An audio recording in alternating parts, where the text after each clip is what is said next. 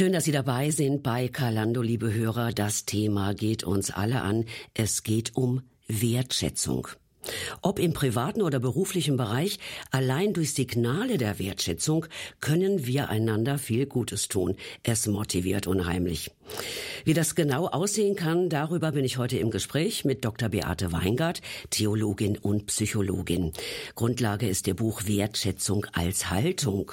Untertitel, wie wir uns und anderen Gutes tun können. In Ihrem Buch machen Sie gleich zu Anfang eine Unterscheidung, Frau Weingart, und zwar von Einschätzung und Wertschätzung. Das fand ich irgendwie spannend. Äh, Sie sprechen da zum Beispiel von einer Standardversion der Wertschätzung. Was meinen Sie damit? Die Standardversion der Wertschätzung kann man auf einen ganz einfachen Nenner bringen. Ich schätze dich, wenn. Oder ich schätze dich, weil oder ich schätze dich so lange.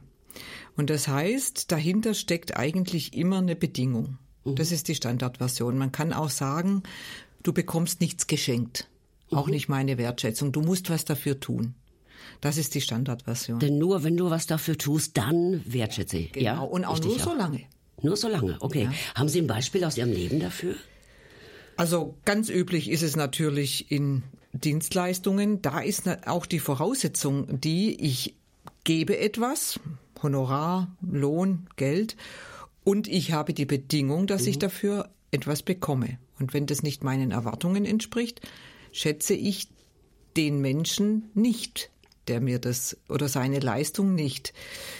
Jetzt im privaten Bereich, da ist es eben schon schwieriger. Zum Beispiel hatte ich das Gefühl, dass eins meiner beiden Eltern mich so lang schätzte, solange ich pflegeleicht war. Mhm. Und als ich dann in die Pubertät kam und schwierig wurde, hat dieses Elternteil mich doch ziemlich weggeschoben. Weil ich ihm zu anstrengend wurde. Mhm.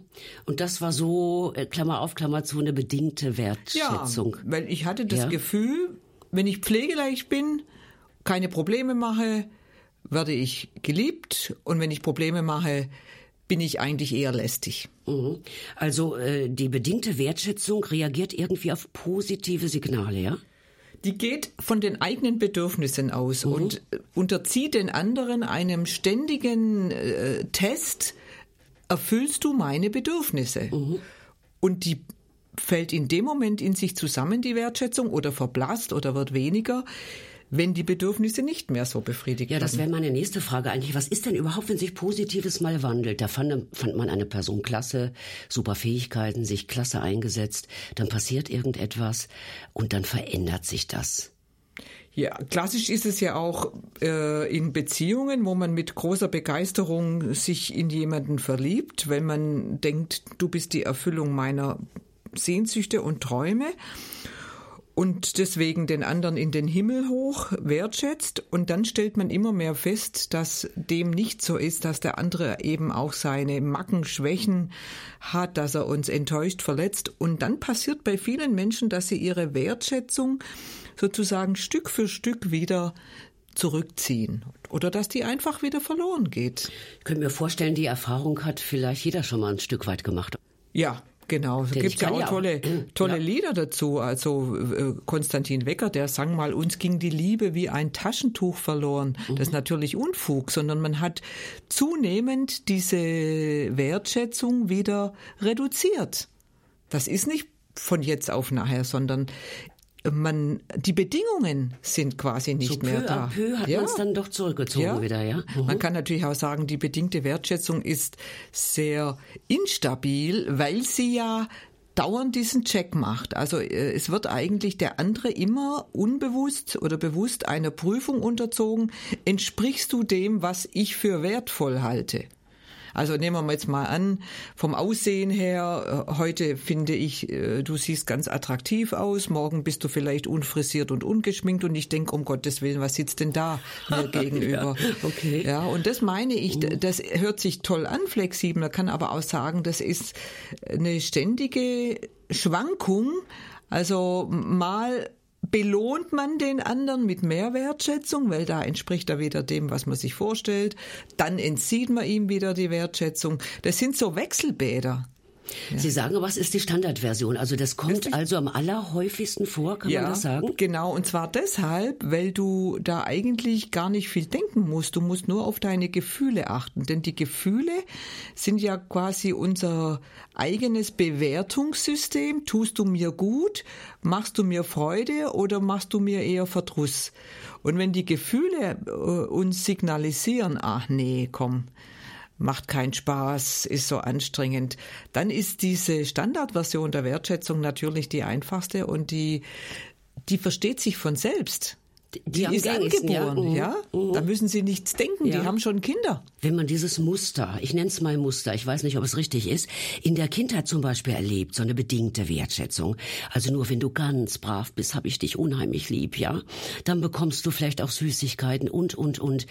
Schadet das dem Kind nicht, wenn es äh, permanent eine bedingte Wertschätzung erfährt? Doch. Und es gibt auch ganz, ganz viele Menschen, die sind geschädigt durch diese Erfahrung, ich habe eigentlich nur bedingte Wertschätzung erlebt. Die Schädigung liegt darin, dass man eigentlich gar nicht lernt, sich selbst quasi als Ganzes zu akzeptieren, weil man wird ja immer nur in Teilen akzeptiert und das auch nur, wenn die den Erwartungen entsprechen. Das Problem ist, dass Eltern ihren Kindern natürlich beides signalisieren müssen. Ich liebe wie dich, dich, wie du bist, aber natürlich erwarte ich, dass du dich in dem und dem Punkt veränderst. Erziehung heißt ja, dass man ein Ziel hat mit dem anderen. Und diese Gratwanderung, du bist und bleibst mein Kind, egal ob du eine drei oder eine fünf schreibst, aber natürlich habe ich Erwartungen. Diese grundsätzliche Überzeugung, ich werde so wie ich bin geliebt, mhm. die äh, glaube ich, dass da viele Eltern zu wenig drauf achten. Gehen wir noch mal von dieser bedingten Wertschätzung aus, wenn Kinder das so erleben. Was kann das denn für ein Kind, das dieses Muster vielleicht permanent erfährt, für Folgen haben, für negative Folgen? Also eine Folge ist in der Regel, dass man selber später ähnlich macht mit seinen Kindern. Ja, man macht ja meistens Dinge, die man nicht wirklich reflektiert, entweder ähnlich oder genau das Gegenteil. Mhm. Beides kommt aus dem Gefühl. Das ist natürlich nicht gut, wenn, weil das bedeutet, es wird einfach weitergegeben. Und eine andere nicht so gute Folge ist, dass diese Menschen meistens unter einem labilen Selbstwertgefühl leiden, weil ja da die stabile Grundlage nicht gelegt wurde. Und das macht sie natürlich später in Beziehungen eher krisenanfällig. Es könnte ja auch sein, dass sie sich, dass sie denken, äh, nur durch Leistung kann ich irgendwie Wertschätzung erlangen. Das ist ja? auch eine Möglichkeit, ja, dass Menschen sagen, mhm. okay, ich habe gelernt, wenn ich was mhm. leiste, bekomme ich Anerkennung, also verinnerlichen sie das und sind sehr leistungsorientiert. Oder und wenn ich das mache, was der andere gut findet, ja. dann äh, erfahre ich auch so eine Art Wertschätzung. Genau, also da gibt es mehrere Muster, mhm. entweder herausragende Leistung oder mach's allen recht, dann wirst du wertgeschätzt. Also das sind verschiedene Versionen, aber letzten Endes fragt der Mensch sich nicht, was will ich eigentlich, sondern er hat gelernt, um Anerkennung zu bekommen, muss ich anderer Menschen Erwartungen bedienen. Wir wollen schon mal ein bisschen anticken, Frau Weingart. Echte Wertschätzung. Was ist das? die würde darüber rausgehen. Echte Wertschätzung. Ich würde nicht sagen echte, sondern eine, eine bedingungslose Wertschätzung würde über dieses ähm, ich liebe dich wenn oder ich liebe dich weil oder ich schätze dich so lange, würde noch drüber rausgehen. Reden wir gleich weiter drüber. Danke.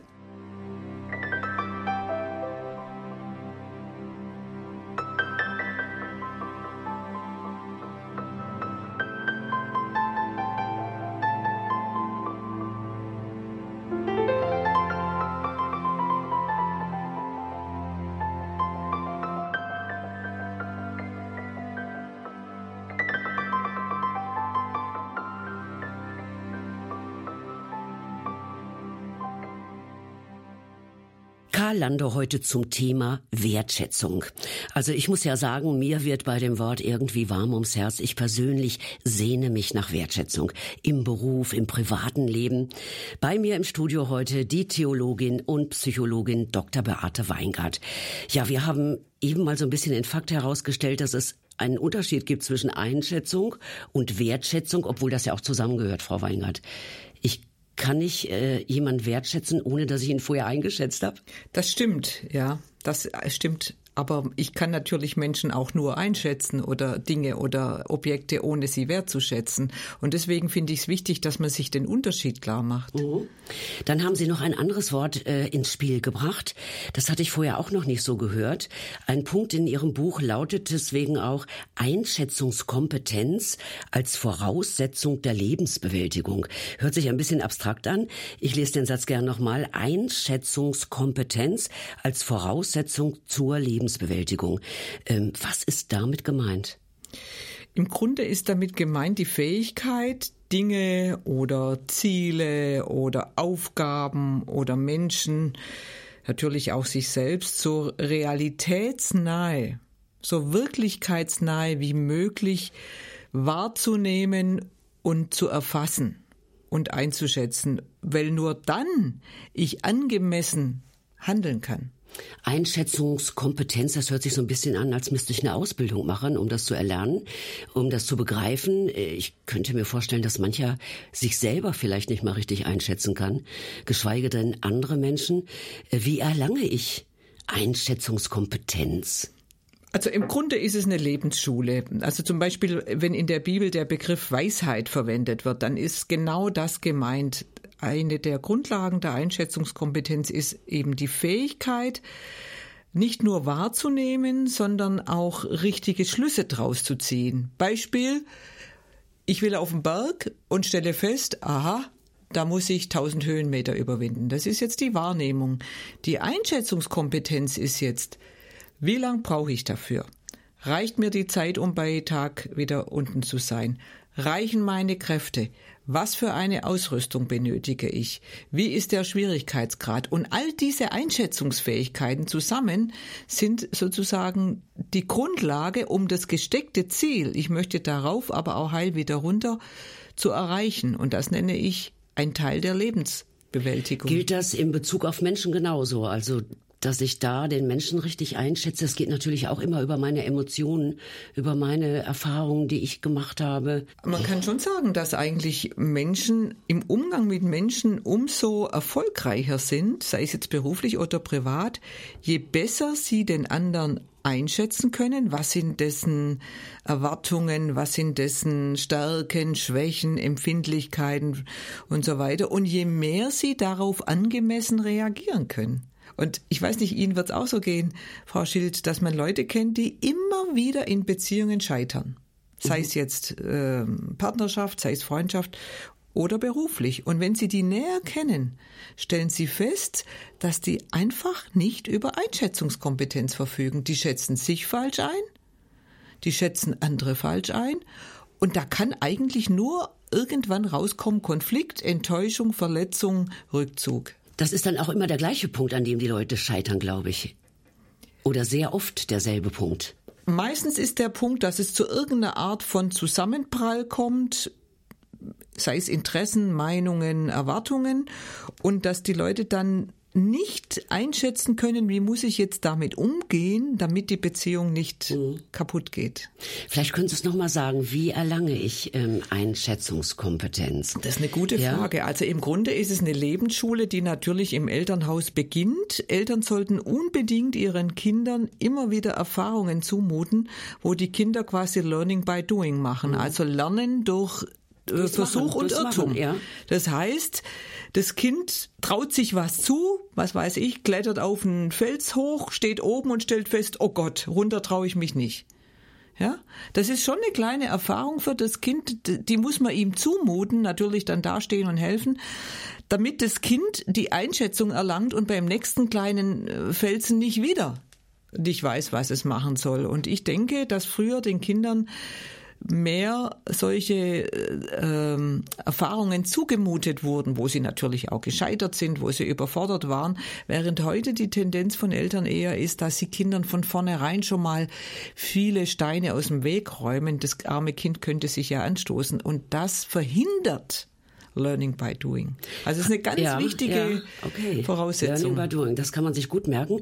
Äh, und ein Erwachsener, der das vielleicht in der Kindheit nicht so mitbekommen hat, was, wie, wie, wie kann der das erwerben? Im Grunde schon, indem man Scheitern analysiert. Das gibt's ja im, in der Technik, sagen wir mal, ein Segelflugzeug stürzt ab, da äh, kommen die Techniker eingeflogen, habe ich jetzt erlebt, und untersuchen, was ist die Ursache dieses Scheiterns. War es der Pilot, war es irgendein Teil vom, vom Flugzeug? Und ich denke, was wir uns oft ersparen wollen, ist auch die Überlegung, warum bin ich gescheitert? Denn jedes Scheitern ist eine Fehleinschätzung gewesen von irgendwas. Mhm. Ich hatte ja ein Ziel, hab's nicht erreicht und irgendwas muss ich ja falsch eingeschätzt haben. Klar, gibt höhere Gewalt und Dinge, die wir nicht in der Hand haben. Und diese Nachbearbeitung, diese Fehleranalyse, die würde ich dringend raten, dass das Menschen auch mit einer Person machen, die ihnen da sozusagen zur Seite steht. Das, was man so landläufig Coach nennt, das kann aber auch ein guter Freund oder wer auch immer sein oder Freundin einfach sagt, woran lag das jetzt, dass mhm. das so nicht hingehauen hat, wie ich mir das vorgestellt habe, oder dass sich der Mensch von mir zurückgezogen hat. Es passiert viel zu wenig. Wissen Sie warum? Weil die Leute sich viel zu schnell als Opfer sehen. Ja, wenn man sich zu schnell in die Opferrolle drängen ja. lässt, ich denke, dann ist man schon auf der, ja, dann, dann gibt man auf, ne? Weil dann unterliegt man ja schon der mhm. Fehleinschätzung, an mir lag's nicht. Mhm. Da kann ja nichts rauskommen, was weiterhilft. Und damit komme ich auch nicht weiter, ne? Das Nein. ist dann schon das Ende der Fahnenstange eigentlich. Ne? Ja, die Opferrolle mhm. verhindert eigentlich den Erwerb an Einschätzungskompetenz. Ja, liebe Hörer, wir merken, dass der Begriff Wertschätzung auch mit vielen anderen Begrifflichkeiten noch zusammenhängt. Sie haben zum Beispiel in Ihrem Buch, äh, Frau Weingart, auch den unter einen Unterschied festgestellt zwischen Wertschätzung und Respekt. Ich habe immer gedacht, es würde zusammengehören. Haben Sie ein Beispiel für uns, dass wir das verstehen? Also ich kann mich an Lehrer erinnern, die habe ich respektiert, weil sie streng waren, gerecht waren, aber ich habe sie als Menschen nicht unbedingt geschätzt. Mhm. Und ich glaube, das muss man Kindern auch beibringen oder sich selbst. Manche Menschen muss man in ihrer Rolle oder Funktion oder ihre Aufgabe einfach respektieren, auch wenn sie einem vielleicht als Mensch, als Gesamtperson nicht so wahnsinnig liegen oder man sie nicht unbedingt jetzt äh, als besonders sympathisch oder so ansieht.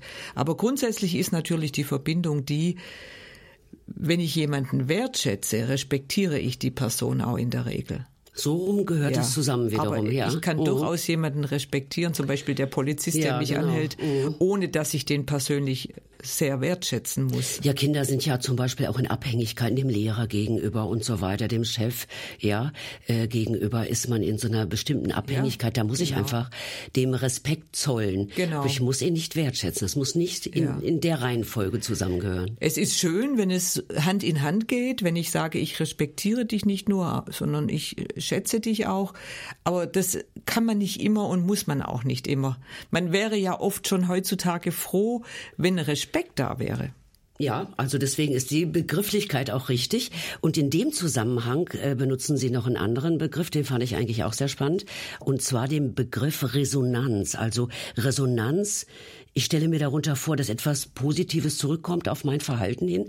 Oder was meinen Sie damit? Eigentlich ist Resonanz ja immer eine Art der Schwingung. Also zum Beispiel eine Gitarre bildet einen Resonanzkörper, oh, ja, uh. weil da was in Schwingung gerät. Und man sagt so im menschlichen äh, Miteinander, kann natürlich auch ein Tier sein, äh, alles was lebendig ist, reagiert in irgendeiner Weise auf Schwingungen mit Schwingungen äh, zurück.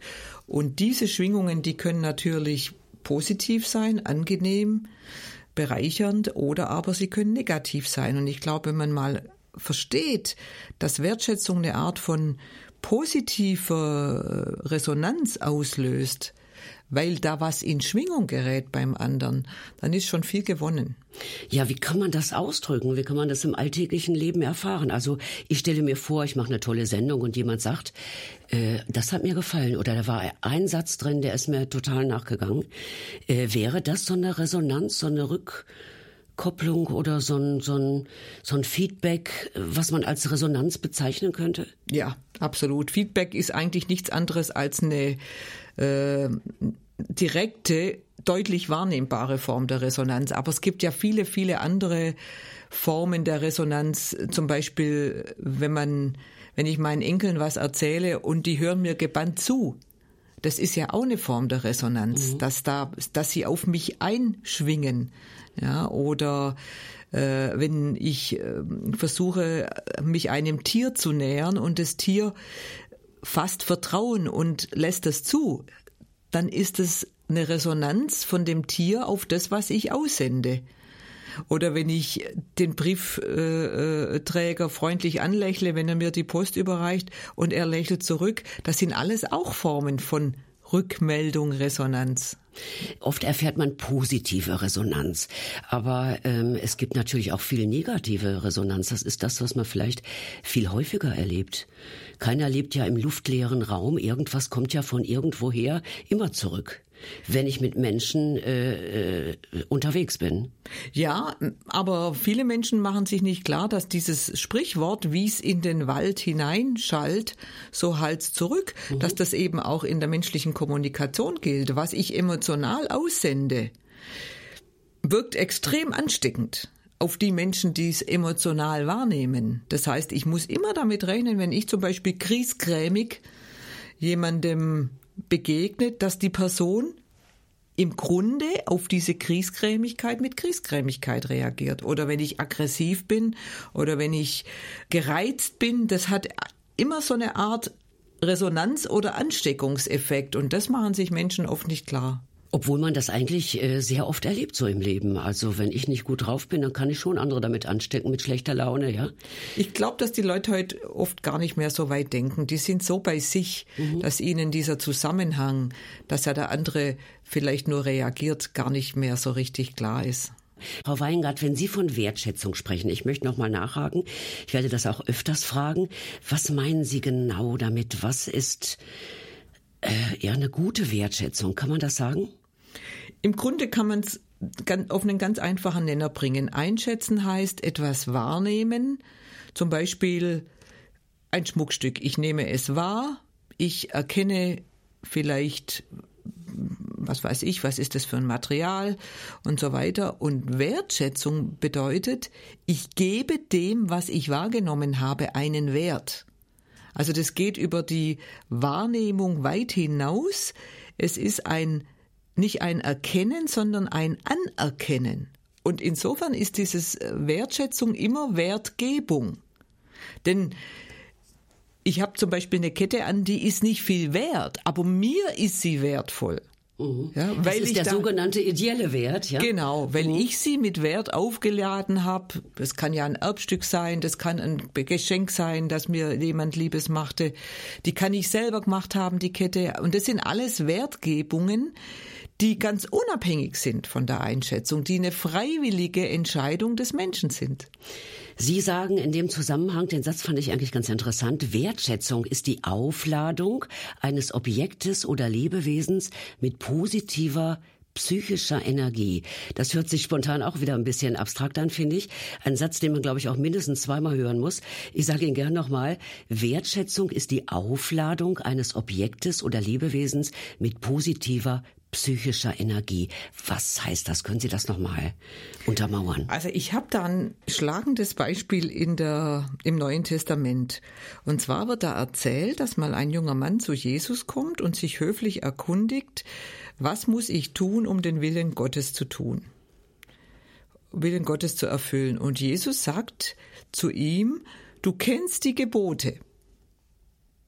Du weißt, was von den Geboten her vorgeschrieben ist, dann sagt dieser Jüngling, das halte ich, da halte ich mich dran.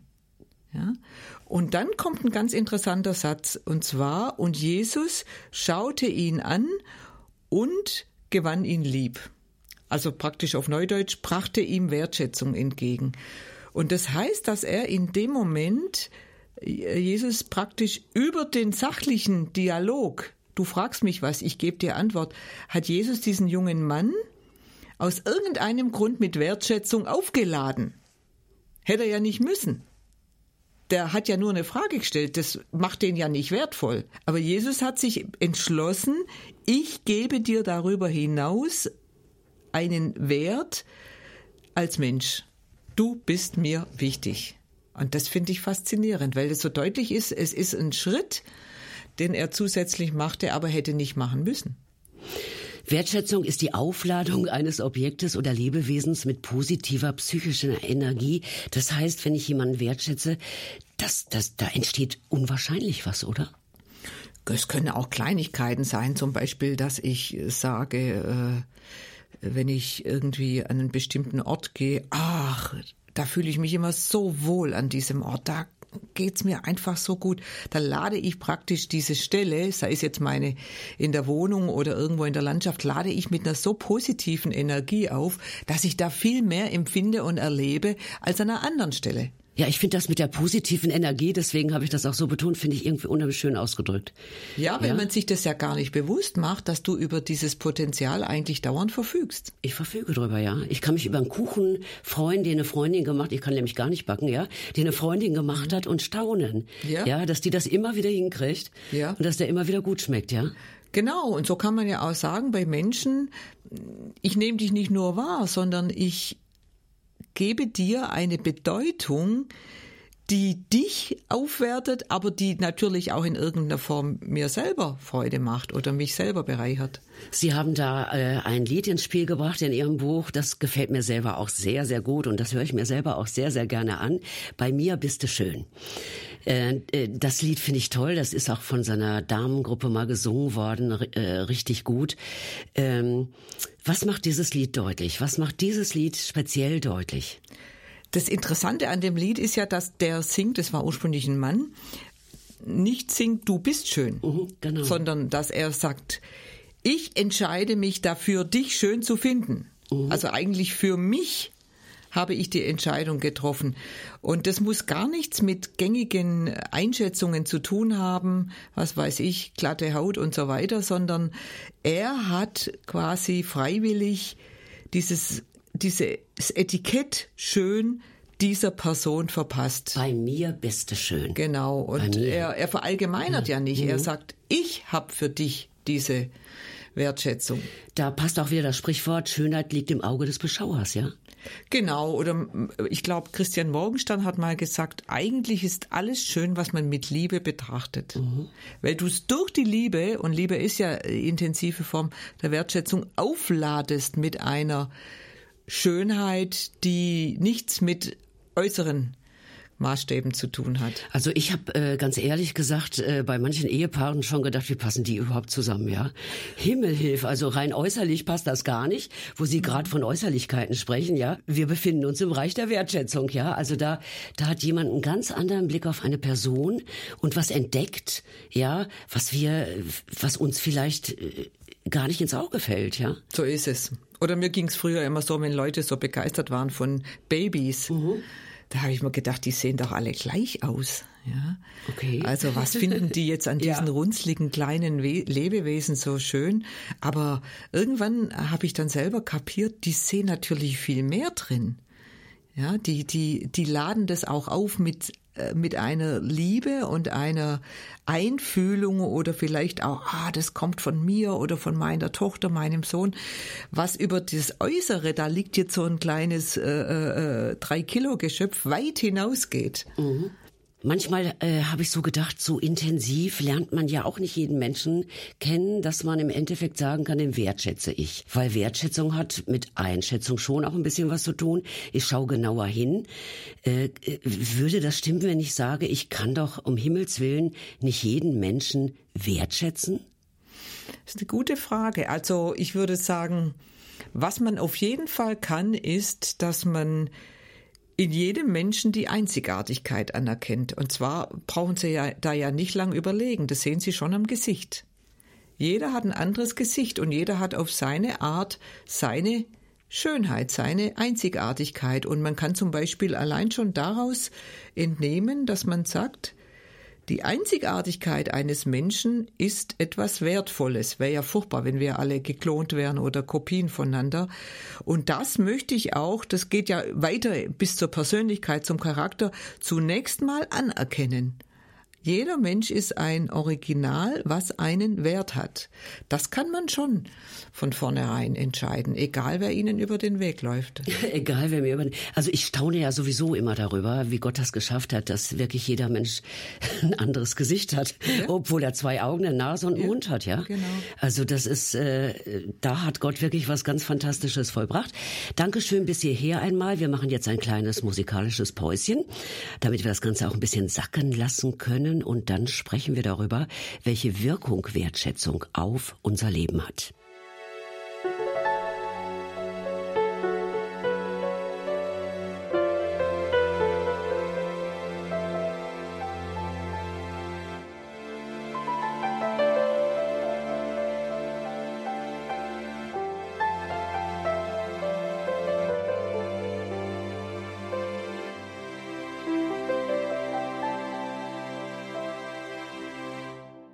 Hier sind Sie richtig, liebe Hörer. Wir reden über das so wichtige Thema Wertschätzung. Aufrichtige Anerkennung und Wertschätzung gehören nun mal zu den sozialen Bedürfnissen eines jeden Menschen und können das ganze Leben positiv beeinflussen. Fehlende Wertschätzung wirkt sich negativ auf mein Leben aus, gerade auch was Beziehungen angeht. Frau Weingart, es ist wichtig, dass wir alle Wertschätzung erleben und auch bekommen. Warum ist es so wichtig? Ich würde mal mit einem Zitat antworten. Als wir vor einigen Jahren, mein Mann und ich, zu einem 70. Geburtstag eingeladen wurden, hat der Jubilar geschrieben, im Grunde sind es doch die Verbindungen mit Menschen, die dem Leben seinen Wert geben. Können Sie den Satz nochmal sagen? Im Grunde sind es doch die Verbindungen mit Menschen, die dem Leben seinen Wert geben. Mhm. Wilhelm von Humboldt hat es wohl gesagt. Und da kann man wieder sagen, diese Verbindungen sind natürlich umso wertvoller, je mehr Wertschätzung dabei fließt. Im Sinne von Resonanz. Und da wir alle in Verbindungen leben sollten und sicher auch wollen, spielt die Qualität dieser Verbindungen natürlich die entscheidende Rolle und da ist Wertschätzung einfach das Gold der Beziehungsqualität. Mhm. Nun heißt Ihr Buch ja nicht nur einfach Wertschätzung, sondern Wertschätzung als Haltung. Ähm, ich glaube, das ist noch ein anderes Paar Schuhe oder noch intensiver gemeint. Erklären Sie es. Damit ist eigentlich gemeint, dass wir uns zu dieser Wertschätzung durchaus auch entscheiden können und sollten, damit sie nicht immer nur dann erfolgt, wenn der andere uns irgendwie erfreut, Erwartungen erfüllt, Bedingungen erfüllt. Also es ist äh, bewusst eine Gegenform oder eine fortgeschrittene Form der Wertschätzung gegenüber dieser bedingten Wertschätzung, die ja immer dann verschwindet, wenn die Bedingungen nicht mehr stimmen. Und die mhm. Haltung soll dem etwas entgegensetzen, nämlich eine gewisse Kontinuität, Zuverlässigkeit, Konstanz. Also nicht nur punktuell, sondern ja. grundsätzlich, ja. Äh, dass ich da eine Einstellung erwerbe, äh, anderen Menschen mit Wertschätzung zu begegnen. Genau, Einstellung ist auch mhm. ein guter Ausdruck, denn wenn ich was einstelle, dann zum Beispiel ich stelle meine Uhr ein, dann stelle ich sie nicht in fünf Minuten wieder anders ein, sondern eine Einstellung ist so eine Art Werksmodus, wo ich sage, das sollte eigentlich die Grundlage sein, wie ich mit anderen Menschen umgehe. Und Gefühle haben riesen Vorteile, ja. Sie machen das Leben bunt und aufregend, aber sie haben einen riesen Nachteil. Sie sind labil. Mhm. Sie kommen und sie gehen. Heute sind sie so, morgen so. Und deswegen sage ich als Grundlage für verbindliche und auch äh, zuverlässige Beziehungen sind Gefühle allein als Basis der Wertschätzung nicht ausreichend. Ich bin irgendwie bei der Vorbereitung noch so ein bisschen hängen geblieben an dem Wort Haltung. Denken Sie da auch an eine dienende Haltung, wie es uns in der Bibel zum Beispiel auch äh, so ein bisschen gesagt wird, dienet einander oder welche Haltung, welches Bild haben Sie da im Kopf? Also für mich steht bei Haltung im Vordergrund, dass ich mich dazu entscheide und dass ich eine Haltung auch dann durchhalten kann, wenn quasi von den Gefühlen her vielleicht gerade eine Flaute ist oder eine Durststrecke. Mhm. Also Beispiel, ich liebe mein Kind, aber irgendwann wird's, siehe meine eigene Person in der Pubertät, verflixt anstrengend. vom Gefühl her könnte ich es an die Wand klatschen, würde ich es am liebsten im nächsten Internat anmelden. Ja, äh, aber von der Haltung her, Internat, ja. von der Haltung her sage ich, es gehört mhm. dazu, dass du mir auch Probleme machen darfst. Es gehört dazu, dass du nicht auf der Welt bist, um nur meine Erwartungen zu erfüllen und pflegeleicht zu sein.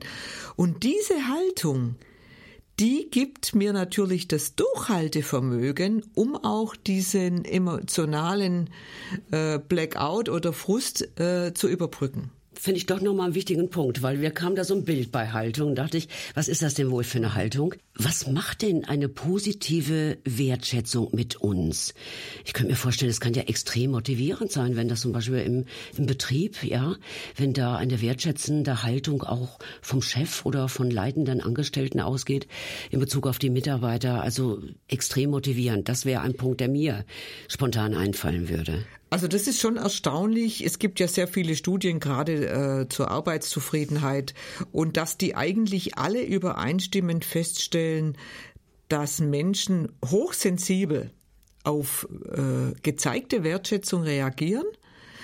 Natürlich eine Form der gezeigten Wertschätzung ist ähm, Entlohnung, aber bei weitem nicht die einzige. Sie reagieren auch hochsensibel, ob praktisch ihre, ihr Einsatz mit Worten gewürdigt wird und sie reagieren genauso hochempfindlich auf fehlende Wertschätzung. Also mit anderen Worten, die Arbeitszufriedenheit ist nicht nur Arbeitsplatz, Rahmenbedingungen, sondern auch wird das, was ich hier einbringe an Engagement, Herzblut, Leidenschaft und so, äh, und so weiter, wird das auch von irgendeinem Menschen wahrgenommen, persönlich gewürdigt oder wird es nur per Überweisung am Monatsersten abgedeckt. Das muss dann einfach reichen, ne? Denkt sich vielleicht so mancher Chef, ja. ja. ja. Aber äh, für so manches Unternehmen wäre das doch eigentlich das Stichwort Wertschätzung, ja.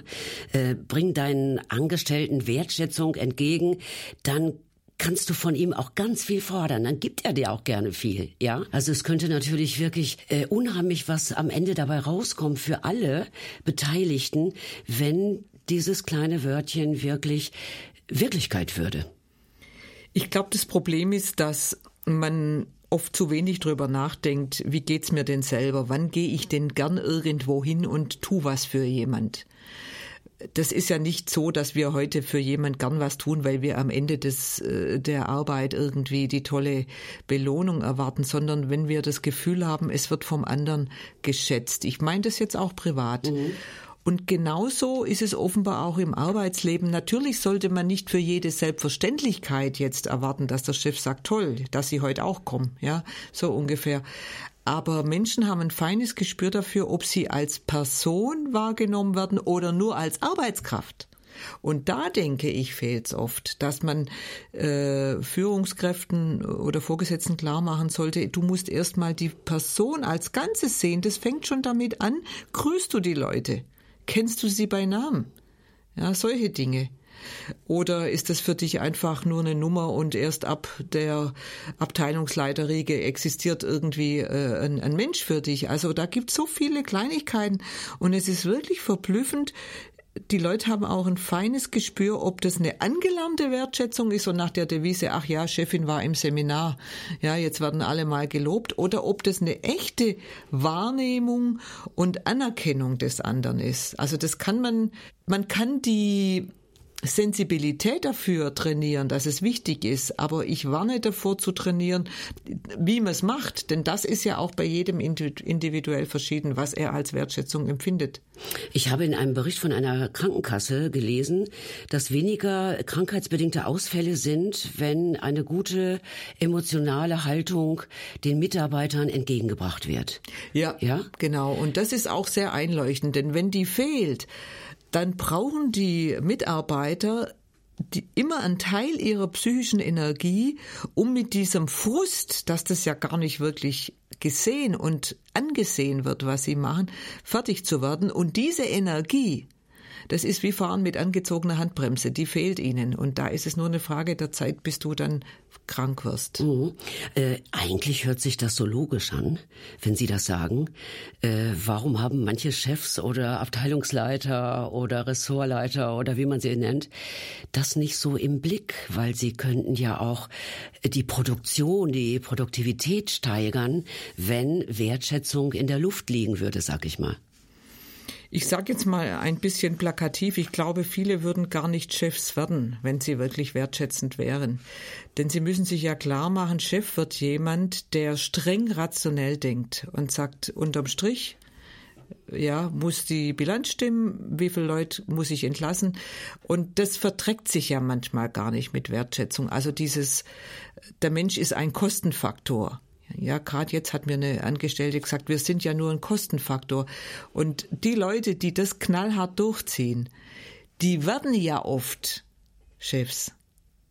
Ja, also mhm. wie sollen die dann umschwenken, wenn sie an der Spitze sind? Man muss ja auch überlegen, was steckt da für eine für eine Denke dahinter bei den Menschen, die sagen, okay, äh, hier sind zehn zu viel, die werden jetzt mal wegrationalisiert. Ich verurteile die nicht, aber eine Wertschätzung des Menschen ist ja sehr, sehr schwierig zu vereinen mit diesem streng leistungs- und bilanzorientierten Denken, das in vielen Unternehmen. Ah, würden Sie sagen, das verträgt sich gar nicht so gut? Ist sehr schwierig. Ja. Sagen Aber Sie es mal gibt zu es. jemand, ich habe das mal erlebt. Ja? Von einem Chef, der äh, das konnte, der, der beides konnte. Ja. Das Rationale und trotzdem auch das Wertschätzende. Ja, aber ja? ich sage Ihnen mal ein Beispiel. Kürzlich hat mir ein Rechtsanwalt erzählt, er hatte eine Frau eingestellt, die war tüchtig und zuverlässig, aber langsam. Und dann haben mhm. die anderen gesagt, Chef, die ist zu langsam, die müssen Sie wieder entlassen. Er hat sie als Mensch geschätzt, aber er musste ihr sagen, ihre Leistung stimmt nicht. Ja, das äh, geht nicht, hier nicht. Wir sind ein Team. Und die Frage ist, er hat es versucht, wertschätzend rüberzubringen, aber es ist natürlich unter dem Druck, die Leistung muss stimmen, ist es natürlich sehr schwer, dann auch noch eine Wertschätzung der Person äh, zu vermitteln. Und ich glaube, dass viele sogenannte Chefs sich das auf dem Weg nach oben auch ein Stück weit abtrainieren. Also ich glaube, dass das ein ganz wichtiger Punkt ist für viele, die in Arbeitsprozessen stehen, ja, sagen, ich werde gar nicht gewertschätzt oder ich bin zu langsam oder der hat immer was zu mäkeln, dabei gebe ich alles, was ich habe, ja. Das in, in, in, dieser, in diesem Spannungsfeld stehen viele Menschen ist ja auch für die Chefs nicht einfach. Jemand zu sagen, ich schätze sie, aber ich muss sie entlassen, kommt ja bei vielen auch nicht wirklich mhm. an. Aber ich habe wirklich, was ich so oft höre, denke ich, das ist auch eine Negativauswahl, die es schafft an die Spitze teilweise. Weil die einfach, das sind die, die sagen, keine Skrupel. Mhm. Es gibt ja nicht umsonst den Spruch, ich gehe über Leichen. Ja, und wenn mhm. du wirklich vom, menschlich bist, dann ist natürlich die Frage, ob ein unmenschliches Wirtschaftssystem, und es ist teilweise unmenschlich, ob das menschliche Führungskräfte überhaupt fördert. Das lassen wir jetzt mal so stehen, das ja. müssen wir, glaube ich, auch sagen lassen. Ja. Und da muss jeder für sich auch einen Weg finden, glaube ich. Ne? Ja. Da gibt's nicht die Patent. Äh, Nein, man kann es auch nicht ne? verallgemeinern. Ich oh. denke, jeder ist irgendwo auch Opfer des, der Strukturen, in denen er wirkt und lebt.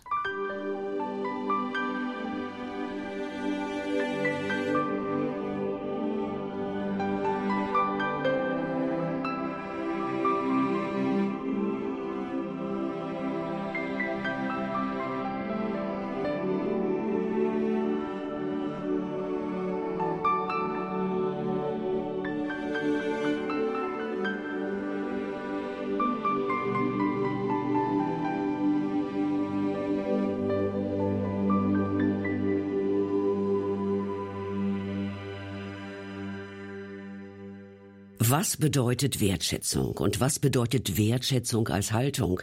Was passiert, wenn Wertschätzung fehlt? Diesen Fragen gehen wir heute hier in Kalando nach. Schön, dass Sie dabei sind, liebe Hörer. Und sehr schön, dass Sie dabei sind, Frau Dr. Beate Weingart, Theologin und Psychologin.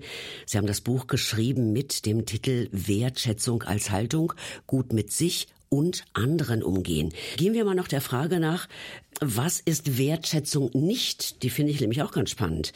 Ich nehme mal den Begriff Loben. Da fällt mir das so besonders auf. Loben und Loben sind oftmals ja auch eigentlich äh, Welten auseinander. Ich sag's mal so, wenn wir über Wertschätzung reden, dann will man ja nicht nur ein, oh, das hast du gut gemacht oder ja, ja, ich weiß ja, dass du das immer gut machst, wenn der Chef das sagt, sondern wir möchten ja eigentlich wissen, hat der Chef wirklich mitbekommen, was ich für einen Aufwand hatte, das zu leisten, was ich geleistet habe. Also, dass er ein bisschen tiefer blickt, das würde ich persönlich als Wertschätzung empfinden. Lob, hat ein Journalist mal geschrieben, Lob kann auch ein süßes Gift sein. Und ich glaube, dass das manchmal auch so ist und dass wir äh, Menschen das sehr fein heraushören. Warum lobt er mich jetzt? Ist da eine Absicht dahinter? Ja, äh, dann kann auch Lob, könnte ich mir vorstellen, genau das Gegenteil bewirken von dem, was es vielleicht eigentlich bewirken soll, oder? Was Sie ansprechen, ist, dass natürlich Lob verschiedene Gründe haben kann. Ein Grund ist der, dass man damit den anderen einfach manipulieren will. Ja, ich mhm. lobe dich, mhm. damit du tust, was ich will oder mehr von dem machst. Äh, Lob kann auch sein, dass man denkt, jetzt muss ich ihn erst loben, dann kann ich ihn umso kräftiger kritisieren. Also es gibt Aha. da verschiedene. Das hatte ich auch noch nicht gehört. Okay. Ja, gibt da verschiedene Motive oder dass man denkt, mit dem kann ich es mir ja nicht verderben. Da lobe ich lieber mal, statt dass ich kritisiere. Und was Sie ansprechen, ist auch wichtig, dass man einem Lob möglichst auch anmerkt, da hat jemand genau hingeschaut oder mhm. einfach sich damit beschäftigt ich sage Ihnen ein Beispiel. Meine Mutter erzählte mir, sie bekam ein Versuchsstück von einem Weihnachtsstollen. Und sie stellte fest, dass da ungewöhnlich gute Nüsse drin sind. Und dann hat sie der Dame, die ihr das schenkte, angerufen und hat nicht gesagt, dein Stollen ist wunderbar, sondern hat gesagt, die Nüsse da drin schmecken ungewöhnlich gut. Wie hast du das gemacht? Mhm. Und das fand ich ein sehr differenziertes Lob, weil eben sie deutlich machte, ich habe mich damit beschäftigt, nicht nur runtergeschlungen, gedacht, genau. schmeckt prima. Schmeckt lecker, ja. Mhm. Und das ist natürlich dann schon nochmal eine andere Form des Lobens als so ein Pauschallob war prima. Also gibt es das viel Lob und trotzdem wenig Anerkennung, wenig Wertschätzung? Ich denke, es kommt immer darauf an, was man raushört. Ja, ob man aus dem Lob eine ehrliche Würdigung und Wahrnehmung raushört oder ob man eher das Gefühl hat, da werde ich abgespeist. Also ich wundere mich manchmal, wie Leute ähm, nicht merken, dass sie manipulativ gelobt werden. Ehrlich, also wundere umgekehrt ich mich. eigentlich. Ja, ja, dass ich denke, das müsstest du eigentlich ja. äh, also es gibt ja den Ausdruck Honig um den Bart schmieren oh. und ich wundere mich oft, wie gut es klappt. Ja. Ah, okay. Aber das andere stimmt schon auch, dass äh, zu pauschale, abgegriffene, floskelhafte Formen der Anerkennung, toll siehst du aus, wo man denkt, du hast doch gar nicht hingeschaut. Mhm. Ja, also das gibt's auch. Ja, es gibt auch Leute, die das immer sagen. Da weiß man schon, das kommt immer, egal wie man aussieht. Ja, dann äh, macht man sich da auch so seine Gedanken drüber. Aber ähm, ich glaube, eine Bekannte hatte mir mal geschrieben, ähm, wir kriegen am Ende des Jahres kriegen wir immer so ein globales Lob zugesprochen. Ihr wart alle super. Also danke, danke, danke, sagt sie. Ähm, das ist auch etwas, was nicht ankommt und was vielleicht sogar manchmal auch wehtun kann sogar, weil ja. es so unspezifisch, so ungenau, so Ach, das kann man eigentlich auch der Putzfrau mhm. von nebenan noch sagen, die gar ja. nichts damit zu tun hat, ja? Ja, also was mich da mal erschüttert hat, ich war in so einer Gymnastikgruppe mit Leuten, die in einer großen Klinik arbeiten und die erzählen, da ist jetzt demnächst Weihnachtsfeier, aber wir gehen nicht hin habe ich gesagt, wieso geht ihr da nicht hin? Das ist ja Ausdruck der Wertschätzung und Anerkennung. Dann haben die genau das gesagt. Die haben gesagt, das ganze Jahr über wird es nicht wirklich gewürdigt und wir werden eigentlich aus unserer Sicht nicht gut behandelt. Da pfeifen wir auf diese, auf diese Art von äh, Würdigung im sozusagen mit der Kelle über alle weh. aufgekostet. Das tut dann fast weh. Ja, ja ich fand es auch schlimm, dass die quasi äh, das gar nicht mehr für ehrlich halten konnten. Mhm. Die haben das nur noch als eine Art von Abspeisen genau. erlebt. Genau. Und habe ja auch gedacht, Menschenskinder müsste eigentlich äh, so ein Vorgesetzter oder eine Vorgesetzte, wenn dann die Hälfte nicht kommt, wirklich mal fragen, was ist los? Was Warum ist kommt los? die da nicht? stimmt was nicht. Das ja. müsste man ja eigentlich merken. Ja, aber da war auch das, ja. dass die sagten, lieber im Kleinen öfter mal eine mhm. Würdigung mhm. und äh, eine Wahrnehmung, als wie am Ende vom Jahr so ein Rundumschlag. Alle, alles geht auf unsere Kosten. Mhm. Ihr dürft heute, ja, das kommt dann auch nicht mehr so überzeugend. Kommt auch nicht so gut. Ganz ja. genau. So hat mir die Bekannte das auch erzählt. Wertschätzung muss aber doch auch nicht immer etwas mit Leistung zu tun haben. Wir haben das eben schon so ein bisschen angetickt. Ich will doch eigentlich gewertschätzt werden um meiner selbst willen. Ja, weil ich Ulrike Schild bin, weil ich ich bin. Das ist meines Erachtens die tiefste Sehnsucht des Menschen, dass er sich danach sehnt, weil ich ich bin und weil ich eben so bin, wie ich bin oder obwohl ich so bin, wie ich bin, das gibt's mhm. ja auch, werde ich von anderen Menschen wertgeschätzt. Also jemand hat's mal auf den schönen Nenner gebracht, ich will brutto geliebt werden, nicht netto.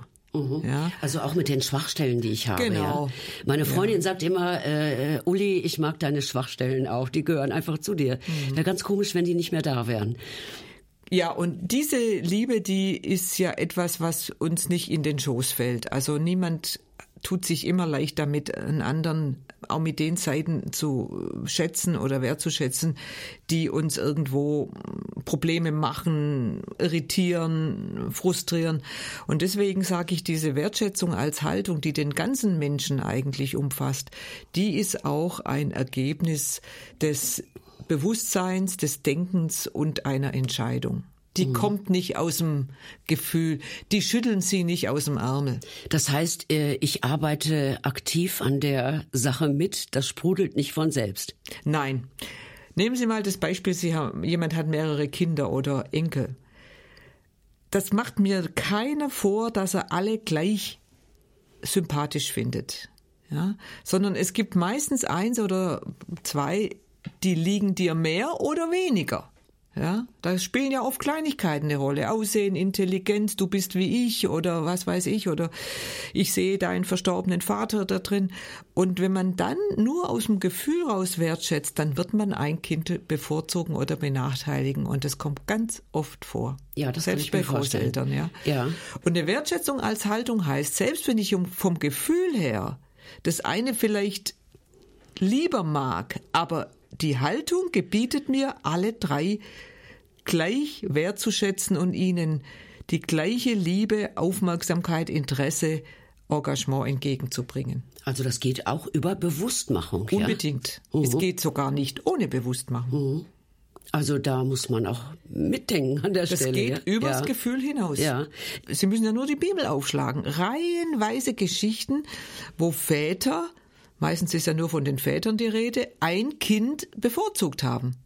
Bestes Beispiel, Jakob bevorzugt Josef. Josef. Mhm. Katastrophale Auswirkungen. Mhm für ihn, für die Geschwister, für Josef, weil er nicht in der Lage war oder bereit war zu sagen, das ist zwar der Sohn meiner Lieblingsfrau, aber die anderen haben es genauso verdient, dass ich sie liebe und ihnen die gleichen Rechte zugestehe. Und das musste er bitter büßen. Und das würde ich sagen, das ist sehr realistisch. Das muss man oft später büßen. Das ist schon interessant, dass man in der Bibel eigentlich genau das Leben abgebildet findet, ja, äh, was wir heute auch leben und die gleichen Probleme, die wir heute haben, ja. Ja, und das Verblüffende ist, dass das ja alles angeblich gottesfürchtige, fromme Leute waren, aber sie haben diese, diese Bewusstheit, dass dem anderen gerecht werden bedeutet, dass man eben nicht den einen bevorzugt und den anderen links liegen lässt, dass sie das auch nicht hatten. Also das kommt auch nicht von allein, nur weil sie ein frommer Mensch sind. Das ist auch nochmal ein guter Satz, der müsste eigentlich so ein bisschen nachklingen. Ich muss aber doch nochmal umschwenken hier äh, und die Frage loswerden, wie komme ich denn eigentlich dahin, anderen Wertschätzungen zu zeigen? Äh, es gibt ja diesen bekannten Satz, wer mit Anerkennung spart, spart am falschen Ort. Geben wir uns auch zu wenig Anerkennung? Können wir uns lösen und sagen, Mensch, du hast mal was gut gemacht, ja? Oder du hast es sogar besser gemacht als ich? Oder ich staune, wie klasse du da was auf den Punkt gebracht hast? Und, und, und. Sind wir da zu knauserig an der Stelle? Ich finde schon. Also ich denke, wir leben da wirklich in einer Gesellschaft, die da an der falschen Stelle spart. Ich führe es ein bisschen darauf zurück, dass wir ja schon von Kindheit an eigentlich auf Leistung getrimmt sind. Also das geht ja los beim Diktat der rote Stift, Fehler. Ja. Mhm. Und danach bemisst sich die Note. Je weniger du richtig hast, desto schlechter deine Note. Und ich denke, ähm, je mehr man das verinnerlicht, Leistung macht dich wertvoll, desto weniger würdigt man den Wert eines Menschen unabhängig von seiner Leistung. Und das hat bei uns schon sehr um sich gegriffen, dass man das Gefühl hat, Eigentlich muss immer irgendwas gebracht werden, irgendwas muss vorgewiesen werden, irgendeine Leistung muss da sein. Und wenn es nur die ist, dass man wahnsinnig viel für sein Outfit macht oder Sportextrem oder in der Freizeit in der Welt rumreist. Also der Druck, ich muss was bieten, ich krieg nicht einfach nur so Wertschätzung, weil ich da bin, da habe ich den Eindruck, das ist eher ausgeprägter geworden. Mhm. Also man kann es vielleicht auch nicht von jedem Menschen in, in der Intensität verlangen, aber man sollte doch vielleicht ein paar Freunde haben, die einem so eine Art von Wertschätzung entgegenbringen. Ich würde es gar nicht nur auf die Freunde beschränken. Also zum Beispiel ich hatte kürzlich das Pech, dass ich ähm, auf einem verbotenen Parkplatz parkte und das nicht richtig kapiert habe, dass ich da nicht parken darf. Und dann war mein Auto weg, als ich kam. Oh. Und als der Abschlepp das war ärgerlich, ne? und oh, wie ich war, Schreck, oh, ich war Schreck, ne? geschockt, ne? ja. Und irgendwann habe ich den dann ausfindig gemacht und er war so freundlich, der Abschleppunternehmer, und hat mich geholt, um mich zu meinem Auto zu fahren. Das ließ er sich natürlich auch bezahlen. Aber ich habe mich überwunden, diesen Menschen, der mir wirklich äh, meinen ganzen Zeitplan durcheinander brachte, wertschätzend zu behandeln. Mhm. Das heißt, ich habe in ihm jetzt nicht denjenigen gesehen, der mein Auto abschleppt, mich dahin bringt, Geld kassiert, sondern es ist ein interessanter Typ, der da mit seinem Karre durch die Gegend fährt und Autos wegschleppt, ja. Das ist sein Job, ja. Äh, aber er war auch mhm. interessant als Mensch und mhm. er ist da sofort drauf angesprungen und hat gemerkt, dass ich ihn nicht reduziere auf seine Funktion die er jetzt leider Gottes für mich hat, ja. Ich, ich merkte auch, dass er sich gern noch länger mit mir unterhalten hätte. Nur ich hatte leider einen Termin und musste dann endlich mal in mein Auto einsteigen. Mhm. Aber was er sehr genau spürte, und das war jetzt ein wildfremder für mich, dass die Wertschätzung über seine Dienstleistung rausging und ihm als Mensch galt. Und ich kann Ihnen sagen, das hat mich in dem Moment, ich war natürlich stinksauer, schon auch Überwindung gekostet. Aber seine Freude und oh. seine Begeisterung. Und als da jemand anrief, hat er dann verkündet, ich habe gerade eine nette Dame im Auto, die muss ich zu ihrem Auto fahren. Das war ja mir auch ein Lohn. Und ich finde, man sollte auch versuchen, oder Taxifahrer, ja, erzähl die einem gerne, wenn man mal fragt, was machen denn Sie sonst so? Mhm. Mhm. Also ich ja auch sonst kaum jemand. Ja, ja ich würde es mhm. gar nicht nur auf Freunde beschränken. Da ist natürlich okay. einfach durch die Vertrautheit und durch die, die Offenheit ist noch eine ganz andere, da gibt's viel mehr Stellen anzudocken mit der Wertschätzung. Aber ich würde schon auch auch im ganz normalen Umgang mit Fremden, finde ich, könnte man viel mehr Wertschätzung schenken im Sinne von, auch du bist ein interessanter Mensch. Ich werde schon noch rauskriegen, inwiefern. Es sind oft Kleinigkeiten. Also das, da plädiere ich dafür, die Wertschätzung als Haltung äh, nimmt auch unsere Ruppigkeit ein bisschen die Schärfe, denn wir sind ja in einer ruppigen Gesellschaft eigentlich inzwischen. Ich-Zentriertheit und Wertschätzung. Also, dass wir sehr stark auf unsere eigenen Befindlichkeiten schauen. Immer gibt ja das Sprichwort, alle denken nur an sich, nur ich, ich denke an mich, ja. Also wir leben schon sehr auf unseren, vielleicht auf unseren eigenen Bauchnabel bezogen. Kann Ich-Zentriertheit Wertschätzung verhindern? Absolut. Es ist, es ist ja so, entweder ich schaue mich an oder den anderen. Entweder ich höre auf meine Interessen und Bedürfnisse oder ich sehe auch von mir ab und nehme den anderen in den Blick, weil er genauso Bedürfnisse hat.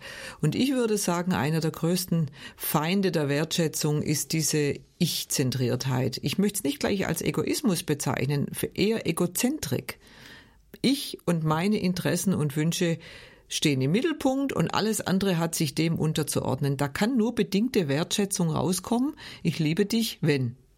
Ich schätze dich, also wenn. Gehört so eine Art selbstlos sein auch dazu, wenn ich Wertschätzung praktizieren möchte? Ich würde nicht sagen selbstlos, sondern ich würde sagen sich zurücknehmen. Mhm. Also sich mal Interesse heißt zum Beispiel Interesse, ich bin nicht bei mir, sondern ich gehe von mir weg ein Stück, um dich besser zu sehen, um dich besser in den Blick zu nehmen. Und du darfst doch mal die erste Geige spielen, ja? Ja, jetzt bist du mhm. mal dran. Mhm. Beim Gespräch ist das ja auch so. Wer sich nicht zurücknehmen kann, erfährt nichts vom anderen, mhm. weil er ja sich ständig in den Vordergrund schiebt. Und das ist ja nicht selbstlos, wenn ich sage, ich kann quasi mich mal eine Weile zurücknehmen und dann bin ich wieder dran. Es geht ja einfach nur um dieses, bin ich überhaupt in der Lage, mich noch zurückzunehmen? Mhm. Der Untertitel Ihres Buches Gut mit sich, ja, und anderen umgehen, äh, bringt mich noch auf den Gedanken, wie hängen denn Selbstwert und Wertschätzung zusammen? Selbstwert, also Liebe dich selbst, steht ja in der Bibel auch, da wird uns das ja auch aufgezeigt, Selbstwert und Wertschätzung wenn ich keinen Selbstwert habe, ein, ein nicht so gutes Selbstwertbewusstsein, davon spricht man ja heute, äh, kann ich dann andere auch nicht wertschätzen? Es ist schwierig, denn Sie müssen sich überlegen, der Mensch will ja gut von sich denken, positiv. Und wenn er ein geringes Selbstwertgefühl hat, dann empfindet er alle Menschen, die was besser können oder ihm überlegen sind, als eine Bedrohung. Mhm. Ja? Denn dann wird ihm ja erst recht klar, oh je, wo stehe ich da? So und dann quasi. kann Frust die Folge sein, ja, oder dass man seine äh, Stacheln ausfährt. Missgunst, Je nach, Neid. Missgunst, ja. ja. Und mhm. meine Erfahrung ist, wenn Menschen ein schlechtes Selbstwertgefühl haben, empfinden sie das, was andere an Werten haben oder verkörpern, als so eine Bedrohung, dass sie im Grunde auch das nicht wertschätzend äh, anerkennen können. Mhm. Hier machen wir ein kleines musikalisches Päuschen und dann geht's weiter.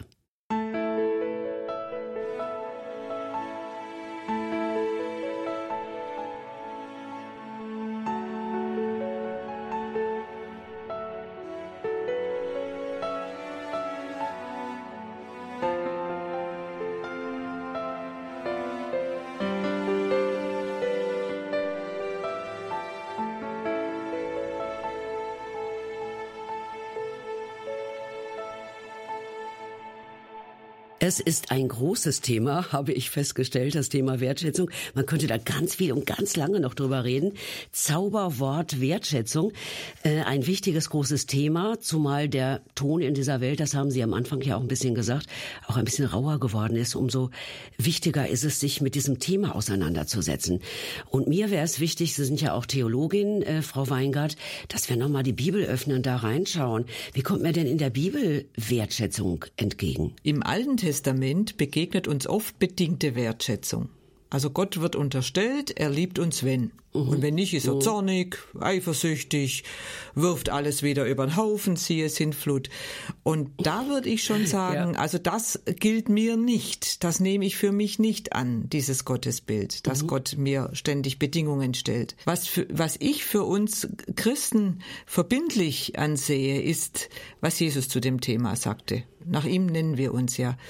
Und da hat, gibt's eine Schlüsselgeschichte, an der sehr gut deutlich wird, was Jesus oder was auch ich jetzt als Christ unter Wertschätzung Gottes verstehe. Und zwar diese dieses Gleichnis von dem Vater, de dessen zweiter Sohn vorzeitig das Erbe antrat. Was eigentlich ein Schlag ins Gesicht des Vaters war, weil es ja die Aussage war, Vater, ich kann nicht warten, bis du stirbst. Genau. Ja, also, mir, mir, dauert das Ganze zu lang. Genau, und ich will auch weg hier. Ja, ja ich will auch weg mhm. hier, genau. Und da wird eigentlich schon super deutlich, auch wie Jesus die Geschichte erzählt, was Wertschätzung von Seiten Gottes uns gegenüber bedeutet. Erstens, der Entschluss wird respektiert. Es gibt keine Vorwürfe, dass der weg will. Es gibt keine Kritik und Anklagen, dass der sein Erbe haben möchte. Also die Freiheit des Menschen wird respektiert. Das andere, es wird nicht berichtet, dass der Vater in irgendeiner Weise ihn gekränkt verlässt oder beleidigt ist ihm gegenüber. Das wird auch dadurch deutlich, dass der Vater offensichtlich auf den Sohn wartet, also dass der hofft, dass er zurückkommt. Und dieses nicht beleidigt sein und den anderen nicht abschreiben, sondern eigentlich immer irgendwo noch offen sein für ihn, das halte ich für ein ganz klares äh, Zeichen von Wertschätzung. Woran wird es deutlich? Dass Jesus sagt, der Vater sah den Sohn von ferne und lief ihm entgegen. Wenn er ihn von ferne sieht, muss er nach ihm Ausschau gehalten haben. Genau, das ist ein ja. total schönes Bild. Ja. ja, also auch diese Sehnsucht, dieses Ich lass dich nicht fallen und lief ihm entgegen, das ist wohl, also wenn man schon mal im Orient war, da rennt kein Mensch. Ja, schon mhm. allein wegen der Hitze. Also mhm. entgegenrennen ist eigentlich was atypisch an der Stelle. Völlig ja? atypisch. Mhm. Außerdem macht es ein Patriarch nicht. Das ist unwürdig. Also mhm. was da auch für eine Liebe entgegenkommt. Und dann noch das für mich auch Wichtigste an dieser Wertschätzung Gottes. Der Sohn geht ja davon aus, ich habe die Bedingungen nicht erfüllt. Ich bin jetzt quasi abge äh, abklassiert. Ich werde jetzt ausgemustert als Sohn, kann noch irgendwie als Taglöhner. Ja, der hat sich ja schon Sätze überlegt. Was sage ja, ich meinem Vater? Genau. Ich könnte es ihm ja so erklären. Ich will ja gar nicht mehr, aber. Genau. Ja? Und jetzt eben diese, da muss man auch genau hinschauen. Jesus sagt, bevor der noch den Mund aufmachen konnte, hat sein Vater ihn umarmt. Und das ist in der Körpersprache die Bedeutung, ich akzeptiere dich voll und ganz, ohne Bedingung. Ja. Das heißt, der Vater bringt diese bedingungslose Wertschätzung, du bist abgerissen, du bist pleite, das ist gar kein Thema, das sieht man dir an. Aber für mich bist du und bleibst du mein Sohn und du musst keinerlei Leistung erbringen, um von mir wieder als Sohn eingesetzt zu werden. Die einzige Leistung ist, dass du kommst. Mhm. Also für mich sind da so viele Facetten von bedingungsloser Wertschätzung drin. Die Geschichte reicht eigentlich, um gerne an diesen Gott Jesu zu glauben. Mhm.